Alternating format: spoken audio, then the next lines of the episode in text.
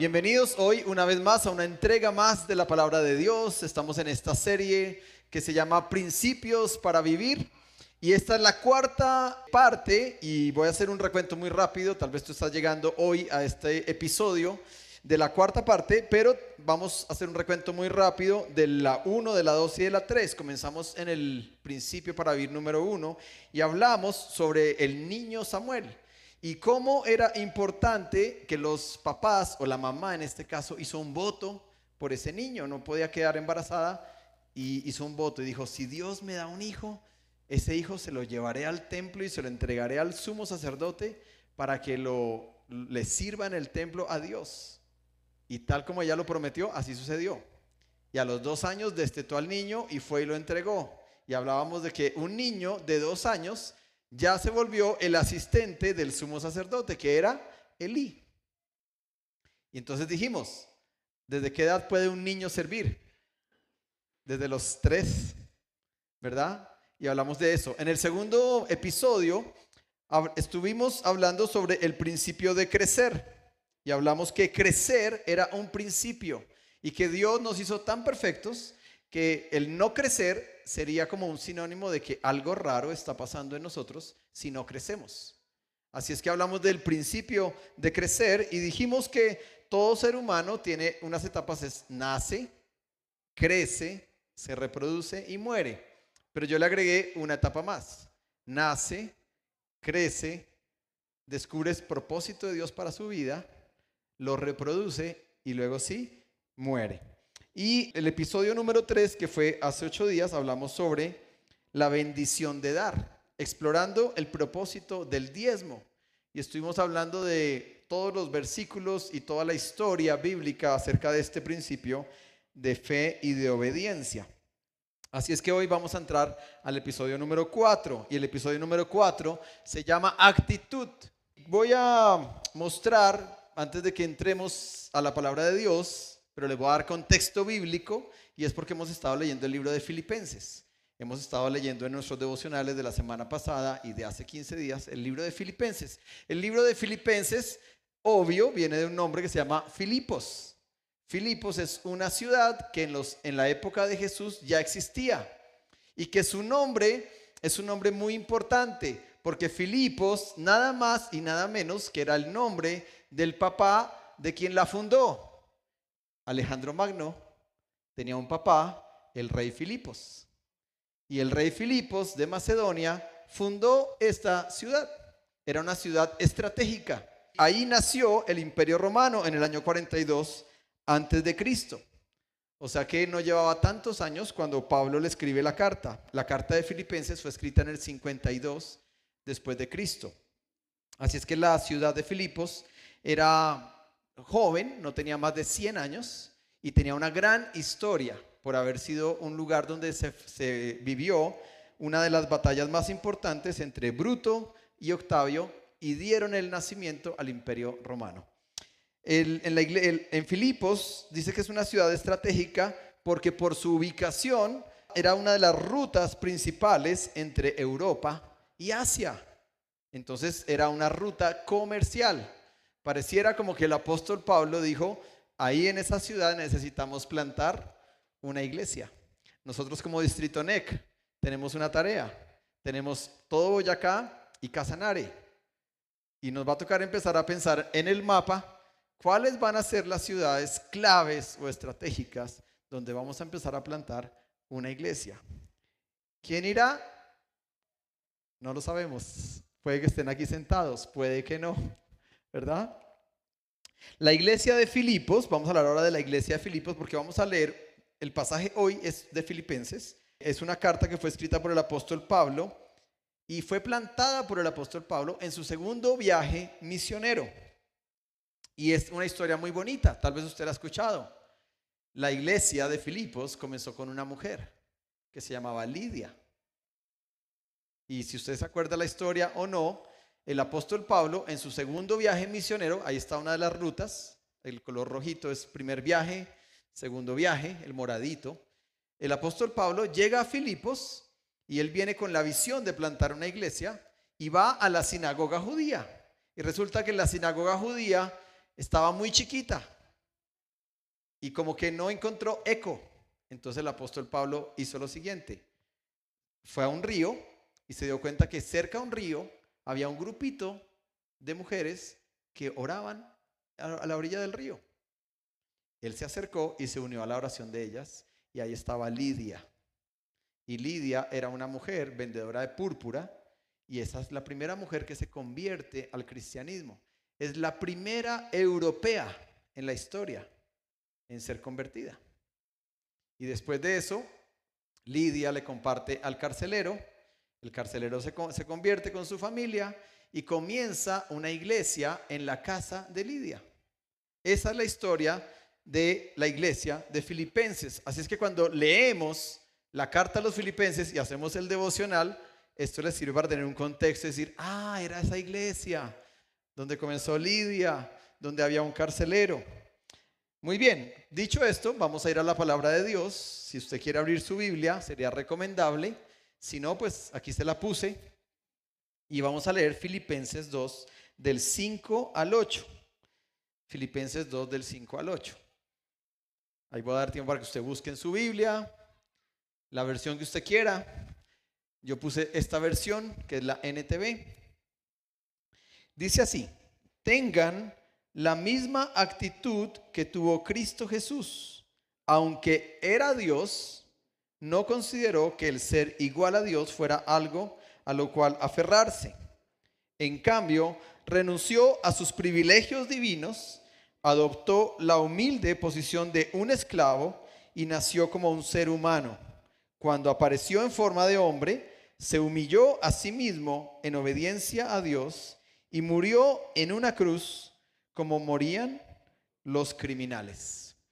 Entonces, vamos a estudiar y a meditar en estos versículos.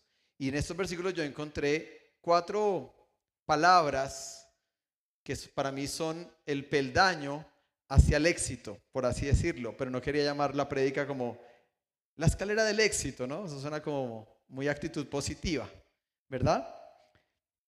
Pero encontré cuatro palabras y antes de hablar de eso voy a decir esto, mire lo que dice, aunque era Dios, o sea que Jesús es Dios, la Trinidad.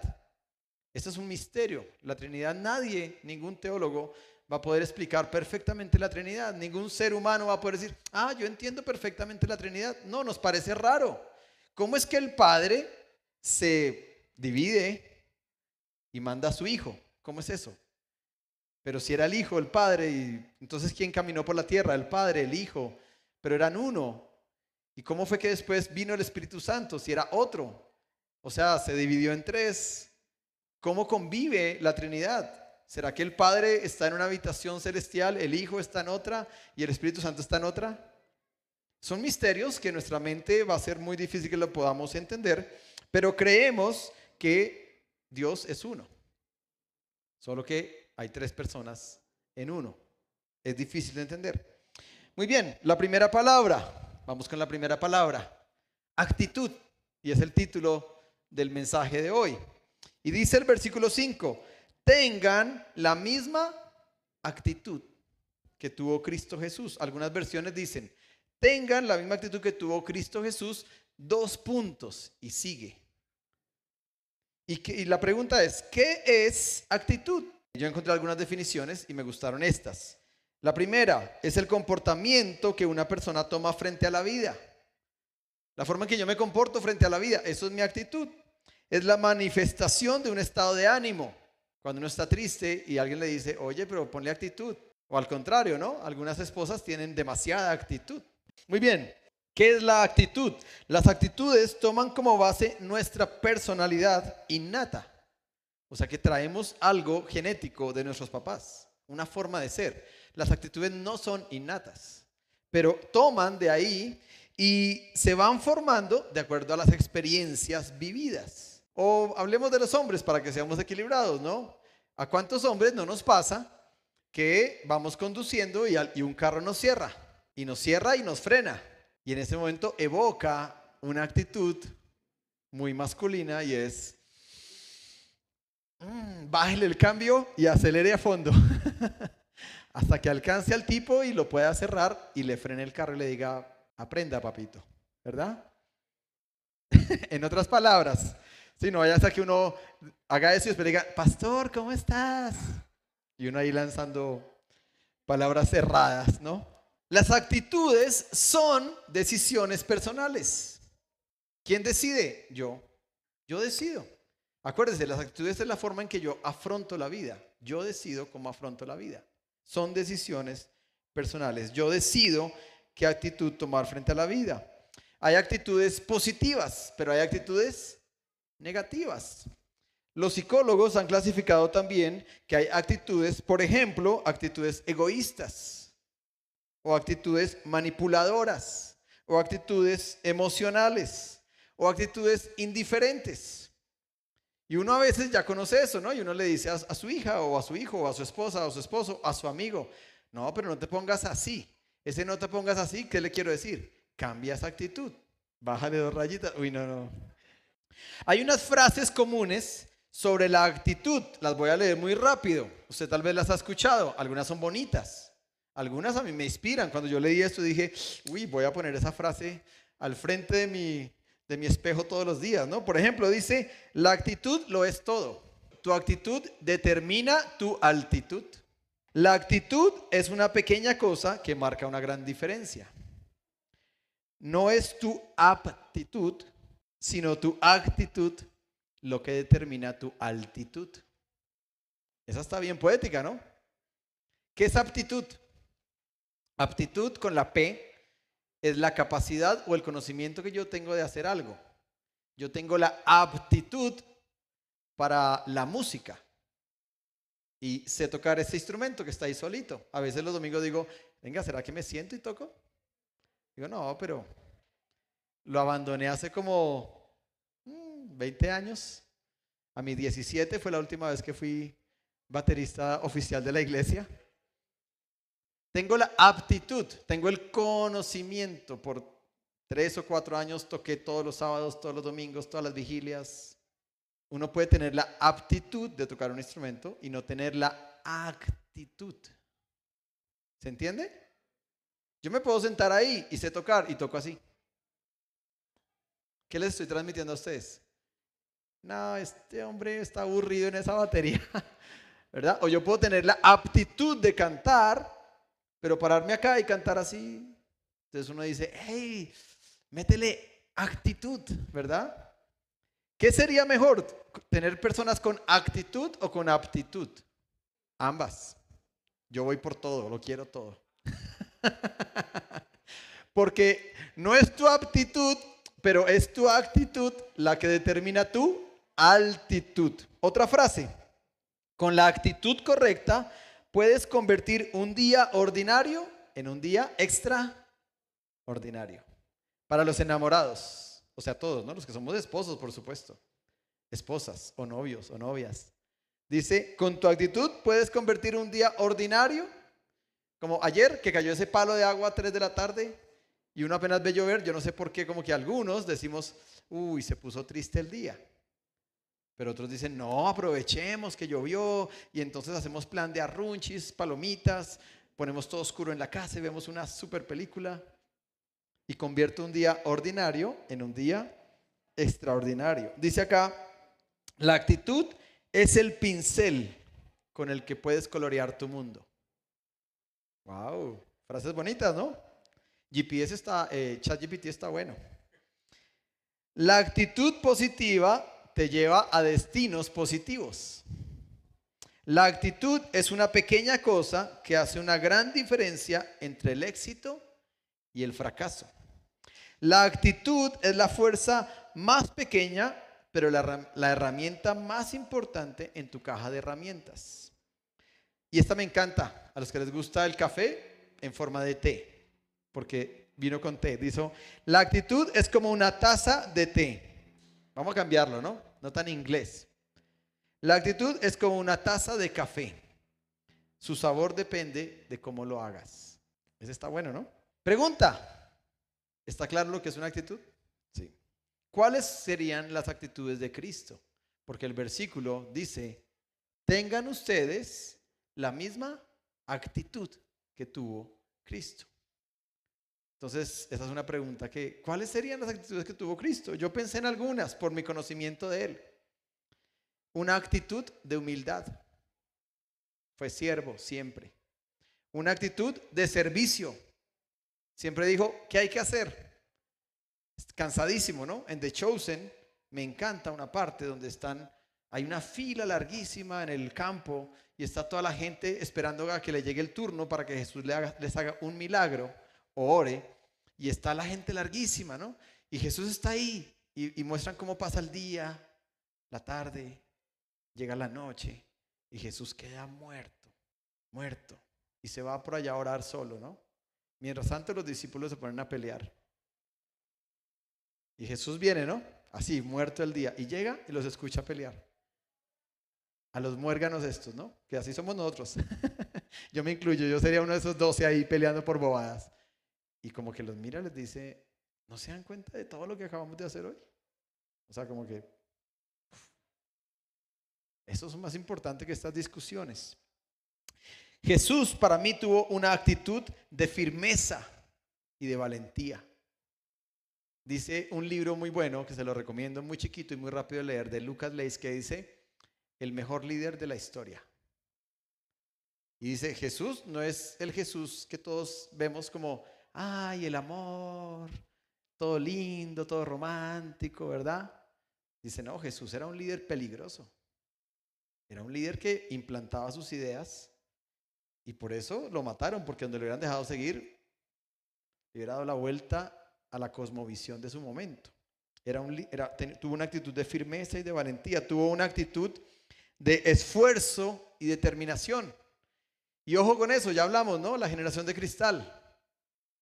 ¿A quién llaman la generación de cristal? A nuestros hijos. ¿De quién depende que no sea la generación de cristal? De nosotros.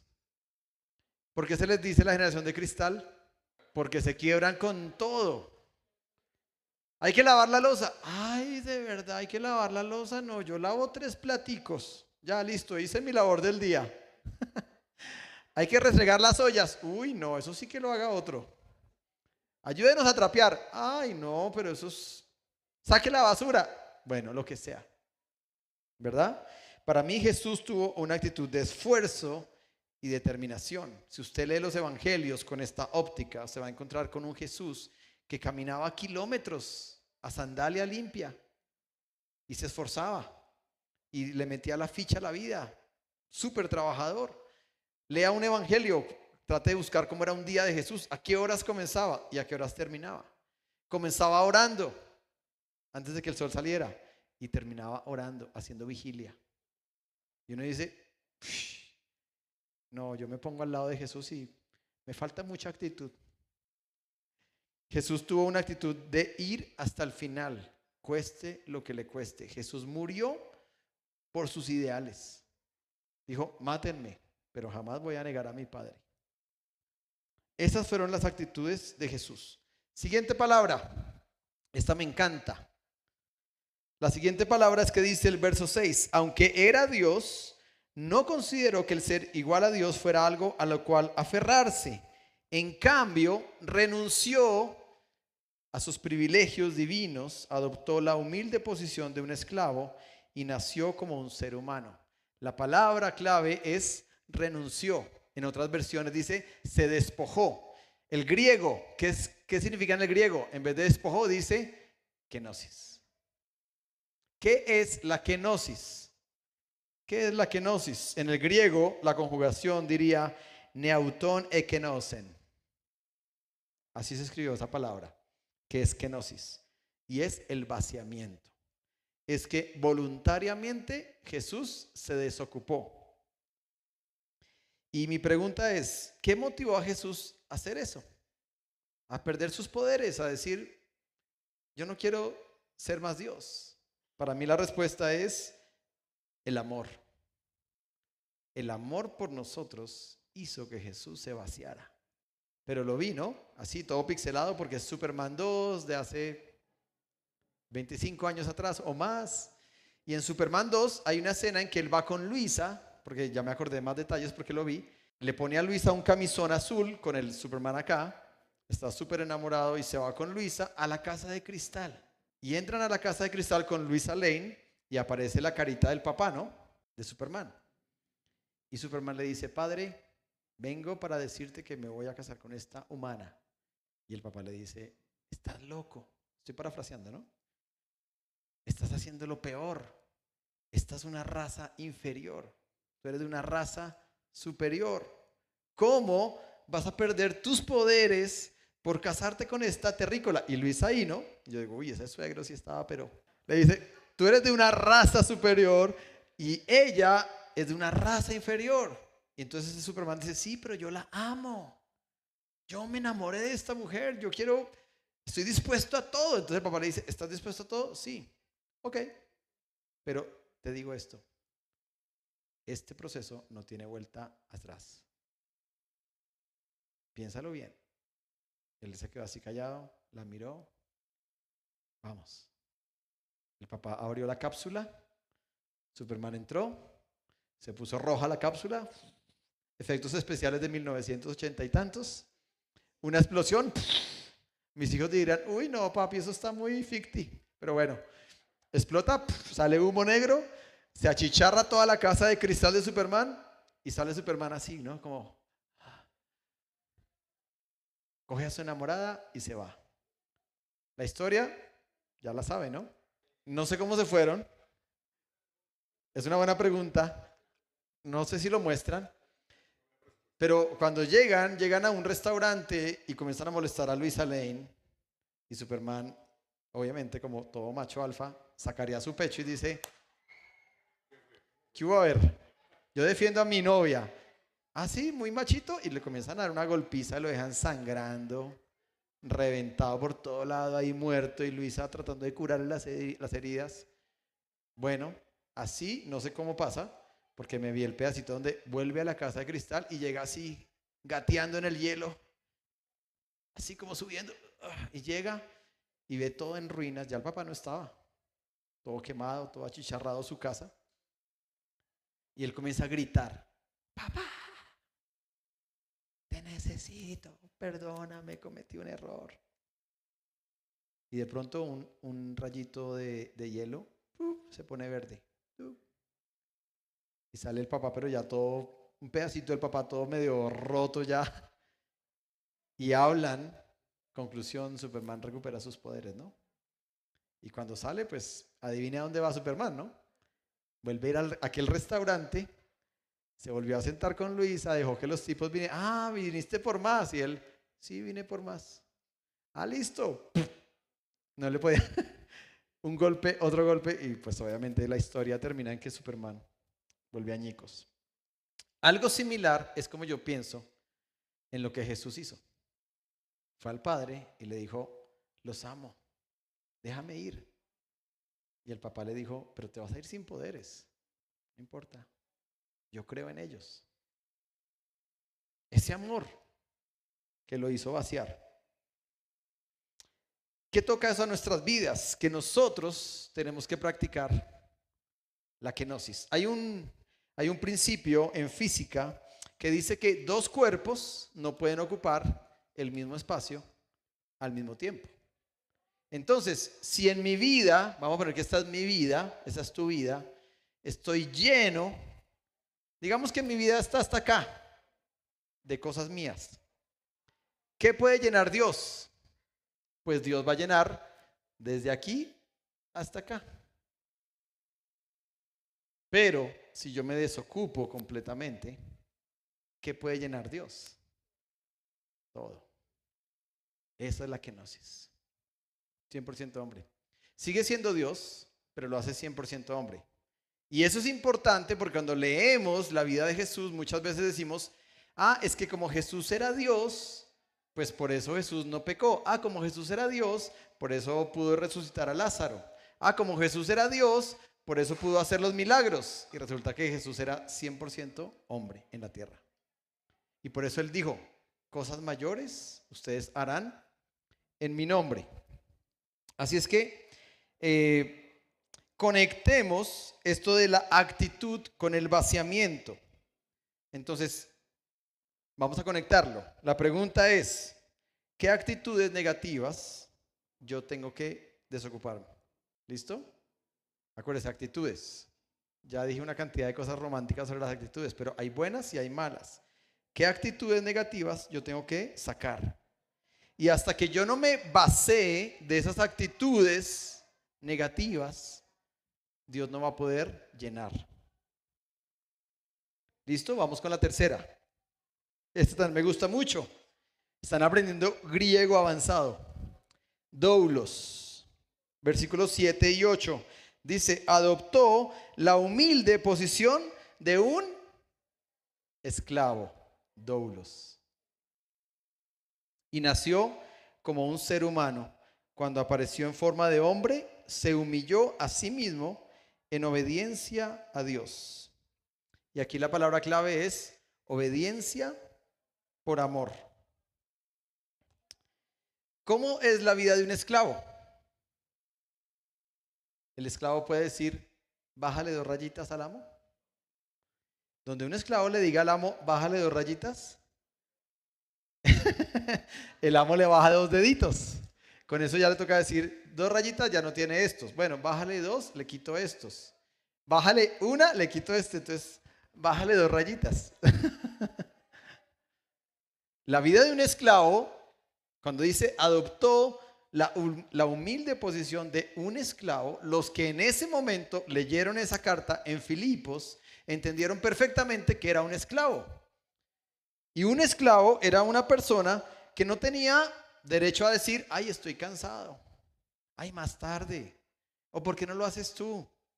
O venga, ayúdeme. El esclavo no, los esclavos en ese momento trabajando todo el tiempo. Lo que diga el amo, a la hora que diga el amo, como el amo quiera. Así es que el, el esclavo no tenía una posibilidad de decir que no. ¿Por cuánto se vendía un esclavo? Esto es muy interesante. 30 piezas de plata. ¿Por cuánto vendió Judas a Jesús? Por 30 piezas de plata.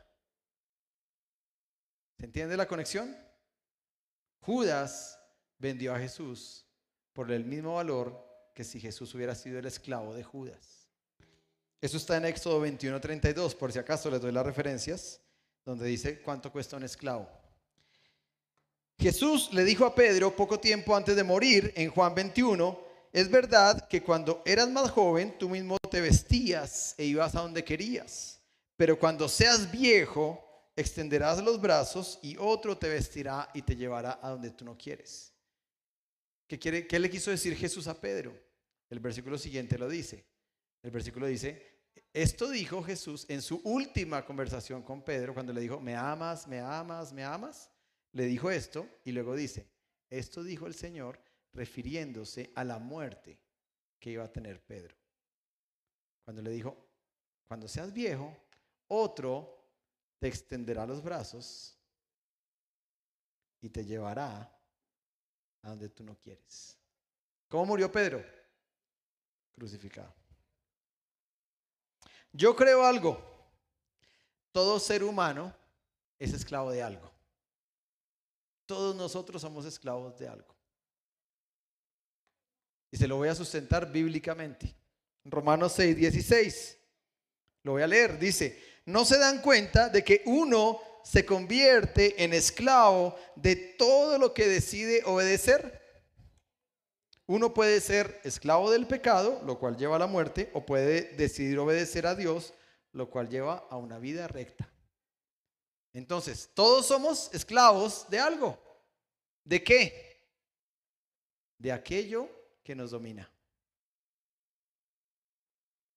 Dice acá, somos esclavos de todo lo que yo decido obedecer.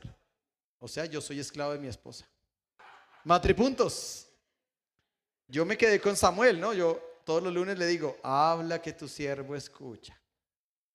Que ayúdeme a hacer los huevos. Habla que tu siervo escucha. Saca la basura. Habla que tu siervo escucha. Pero dice que somos esclavos de todo. Entonces, si somos esclavos de algo, ahí viene la pregunta retórica, ¿por qué no ser esclavos de Dios? Si vamos a ser esclavos de algo, yo prefiero ser esclavo de Dios. Pero no un esclavo obligado, sino un esclavo por amor. Doulos. esclavo por amor. Y voy a ir a la historia bíblica, Deuteronomio 15. Dice así, pero si tú es, bueno, voy a dar el contexto, ¿no? El contexto es, yo, yo compro un esclavo, Leo, voy a ponerte ejemplo, ¿no? Es una historia. No te vas a sentir, susceptibilidades no voy a tocar hoy. Yo te compré como esclavo. Y el próximo año de jubileo es en seis años. Así es que por seis años eres mi esclavo. Pero cuando llegue el año de jubileo, que era cada siete años en Israel, yo te tengo que soltar. Eres libre. Entonces los esclavos estaban siete años. Ahora, no eran esclavos, en Israel no eran esclavos de los que usted se imagina, ¿no? Con grilletes y el látigo. No, eran siervos. Yo te decía, vas a ser mi esclavo, Leo, y te voy a poner a que hagas que estas Eugenias crezcan en un mes. ¿Cómo? No sé. Por un mes vas a tener que venir todos los días y cuidarlas para que crezcan. Los, así eran los esclavos en los judíos, eran siervos, gente agrícola, algunos eran maestros de sus hijos, entonces los contrataban, perdón, los compraban para que les enseñaran a sus hijos. Pero a los seis años yo te tengo que soltar, es una ley. Alguien pregunta, ¿no? Y si yo lo compré en el tercer año, ah, pues solo te puedo tener esclavo tres años. Y si te compré en el quinto año, solamente un año. Y el precio a veces cambiaba por esa fracción. Pero dice Deuteronomio 15, pero si tu esclavo, llegó el año de jubileo, ¿no? Dice, pero si tu esclavo, porque te ama a ti y a tu familia y la va bien contigo, te dice, yo no quiero dejarte.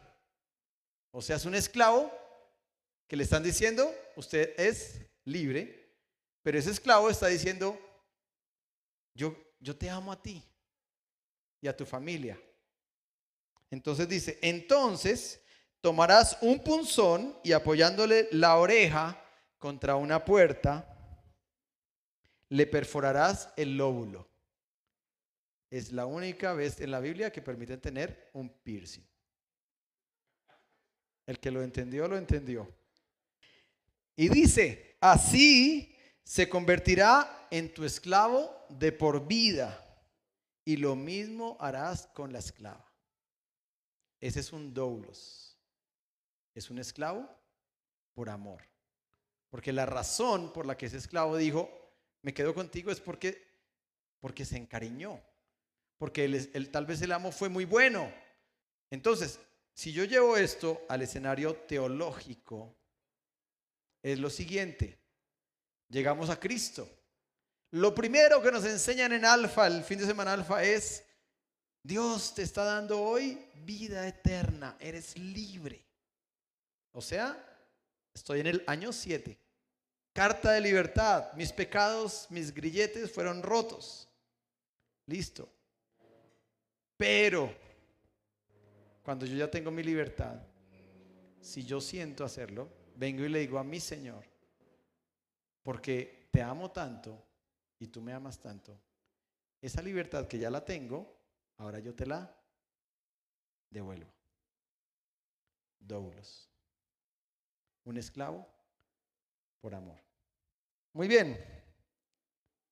La clave aquí, en esta palabrita, es entender que la obediencia no es por obligación que la obediencia es por amor. Porque te amo, te obedezco. Y si Dios me dice, termina esta relación, uy Señor, por obediencia, porque te amo. O si Dios me dice, eh, no sé, cualquier cosa, ¿no? ¿Qué puede decir Dios? Quita esta, esta práctica en tu vida. O cambia esta rutina en tu, en tu vida y uno como que le cuesta. Pero Señor, ¿por qué? Obediencia por amor. El doulos ya no puede cuestionar. Solamente puede obedecer. Y lo último, el último versículo dice, y murió en una cruz como morían los criminales. Y yo le puse éxito. Y le puse éxito porque ¿cuál era la misión de Jesús? ¿Para qué vino Jesús? El contexto, ¿no? ¿Cuál es el contexto? El contexto dice que Dios creó al hombre y a la mujer perfectos en el Edén para que vivieran una relación de íntima comunión. Pero esa perfección se dañó. Vivían todos ahí, el Padre con, con ellos, y esa perfección se dañó. ¿Por qué? Porque el hombre, Dios lo hizo perfecto y como lo hizo perfecto, le dio libertad. Y el hombre en el ejercicio de esa libertad pecó. Pero también, como Dios lo hizo perfecto, le dio moralidad. ¿Qué es moralidad? Que todos nosotros sabemos lo que es bueno y lo que es malo. Así nadie nos haya dicho nunca. Uno sabe lo que es bueno o lo que es malo. El hombre tomó esas decisiones y se dañó la relación con, con Dios. A Dios, dice Génesis, se le rompió el corazón. Y sin embargo, Dios comenzó a buscar hombres como Noé para tratar de que el hombre volviera. Pero ni siquiera con el diluvio el hombre entendió. Después Dios tuvo que escoger un pueblo, un pueblo judío, y decir que este es mi pueblo para que algunos hombres se volvieran a él. Tampoco lo logró. Así es que Dios dijo, ok, voy a levantar profetas. Y puso profetas. Pero el pueblo tampoco escuchó. Así es que Dios dijo, solo hay una forma. Tengo que ir yo mismo a mi hijo. ¿Cuál fue la misión de Jesús? Venir, hacerse hombre y morir por nosotros. Basado en el amor. Pregunta, éxito. ¿Qué es éxito? Éxito no es tener carro, casa, beca, fama, posición. Éxito no es tener la cuenta bancaria a reventar. Sería lindo, ¿verdad? Sería lindo. Ahora, no estoy en contra de eso, pero para mí éxito desde el punto de vista bíblico es descubrir mi misión, la de cada uno. Que ustedes descubran cuando Dios pensó en ti, ¿Cuál fue la misión que Dios puso en ti? Y tu éxito es vivir para cumplir esa misión. Eso es éxito. Lo demás, voy a decir como dice alguien, ¿no? Nunca vamos a ver un carro fúnebre con una cama amarrada, un armario amarrada, unas tarjetas débito amarradas lo demás va a pasar. Y no nos vamos a llevar nada.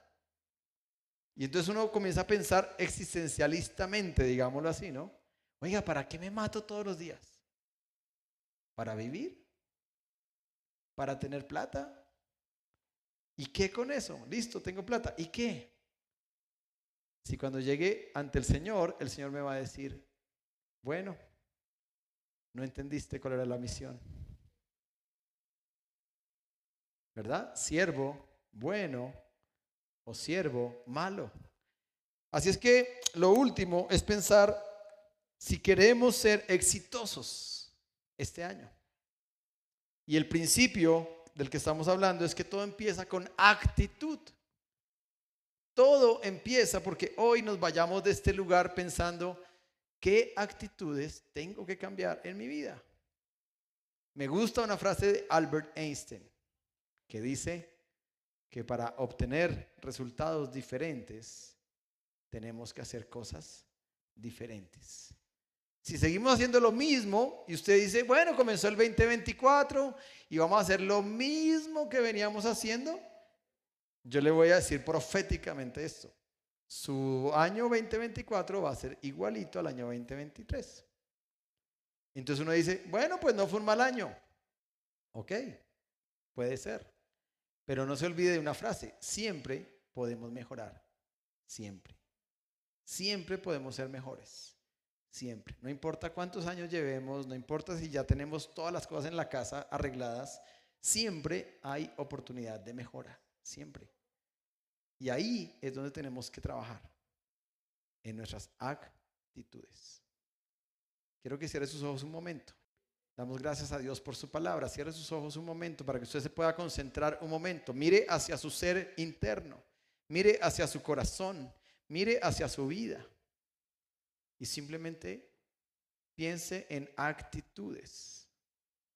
Y yo le pido al Espíritu Santo que traiga discernimiento sobre su vida, que hable a su corazón. Es Él y usted. Él en el secreto y usted en el secreto, nadie más. Así al lado esté su esposo o su esposa o su hijo o algún familiar que lo conoce mucho. En este momento es usted y Dios. Y piense en estas palabras. Actitud, vaciamiento, obediencia por amor y éxito. Antes de irnos, tome unos minutos para pensar. Esto que yo escuché hoy, ¿cómo lo puedo poner en práctica? Tal vez la palabra que más golpeó su corazón es actitud, pero tal vez para otros es vaciamiento. Necesitamos desocuparnos y tal vez su oración es Espíritu Santo, te entrego, te entrego, me rindo, me despojo, suelto, renuncio, saco de mi vida cosas que me están haciendo daño, cosas que yo sé que no están bien. Las quito, las saco. Y tu palabra dice que tú perdonarás nuestros pecados y nunca más te acordarás de ellos. Señor, hoy me vaceo, me desocupo, quito, limpio, Señor. Entra a mi vida. Encuentra un vaso desocupado para que tú puedas, con tu preciosa presencia, llenarlo. Llénalo de actitudes buenas Así como dice este pasaje, la misma actitud de Cristo. Esas mismas actitudes, Espíritu Santo, ponlas. Ponlas en nuestro vaso vacío. Llénanos con esas actitudes. Que si por años hemos sido agresivos al hablar, hoy nos desocupemos de eso. Y tú traigas mansedumbre al hablar. Que si por años hemos sido dominantes o ingobernables, hoy nos desocupemos y te digamos, yo quiero ser un esclavo, yo quiero ser un esclavo por amor, no quiero ser más no gobernable, quiero ser gobernable por ti, Señor. Dirige mi vida dirige mis pasos, marca el camino, marca la ruta. Si por años he permitido la mentira o el engaño o la apariencia o cualquier actitud de esa, Señor, Padre, hoy desocupa nuestra vida, desocupa el vaso, desocúpalo e inmediatamente llénalo Llénalo de tu presencia, llénalo de tu amor, llénalo de tu verdad, llénalo de tu poder. Tal vez, Señor, para algunos el término la misión, ser exitoso en la misión. Tal vez es el punto de quiebre donde muchos podemos estar ahí, diciendo, por años he pensado mi vida en un propósito he planeado mi vida hacia un sentido, hacia una dirección. ¿Y qué pasaría si tú vinieras hoy y me cambiaras el rumbo? Y yo te pido, Espíritu Santo, trae revelación, trae revelación tuya de la misión, del propósito. Trae la convicción de que de nada sirve al hombre ganar el mundo entero si pierde lo único que no debe perder. Déjanos pensar en esto, este minuto más. Espíritu Santo, déjanos pensar un minuto más. Ahí en nuestro corazón. Ayúdanos a pensar y a tomar decisiones y decir, esto no lo voy a hacer más. Esto tiene que cambiar en mí. Esto tiene que ser transformado en mí. Y si tú sientes que no puedes, dile, Señor, yo levanto mi mano, la mano de mi corazón y te digo, Padre, yo no puedo. Ya lo he intentado. Pero tú sí puedes. Yo te lo entrego. Te lo entrego, me despojo. Y te digo, Señor, atiende tú esto. Porque esto tal vez es demasiado grande para mí. Pero tú sí lo puedes atender. Porque tú me conoces. Tú sabes todo antes de que yo te lo diga. Tú me conoces. Te damos gracias, Señor, por este tiempo. Y yo te pido, amado Dios, que este 2024 podamos hacer cosas diferentes para encontrar resultados diferentes. Ayúdanos. Trae sabiduría. Trae entendimiento. Y que esta palabra, Señor, hoy quede grabada en nuestro corazón. Te adoramos y te bendecimos. Y nos vamos, Señor, con este plan de acción. En el nombre del Padre, del Hijo y del Espíritu Santo. Amén. Dios les bendiga muchísimo.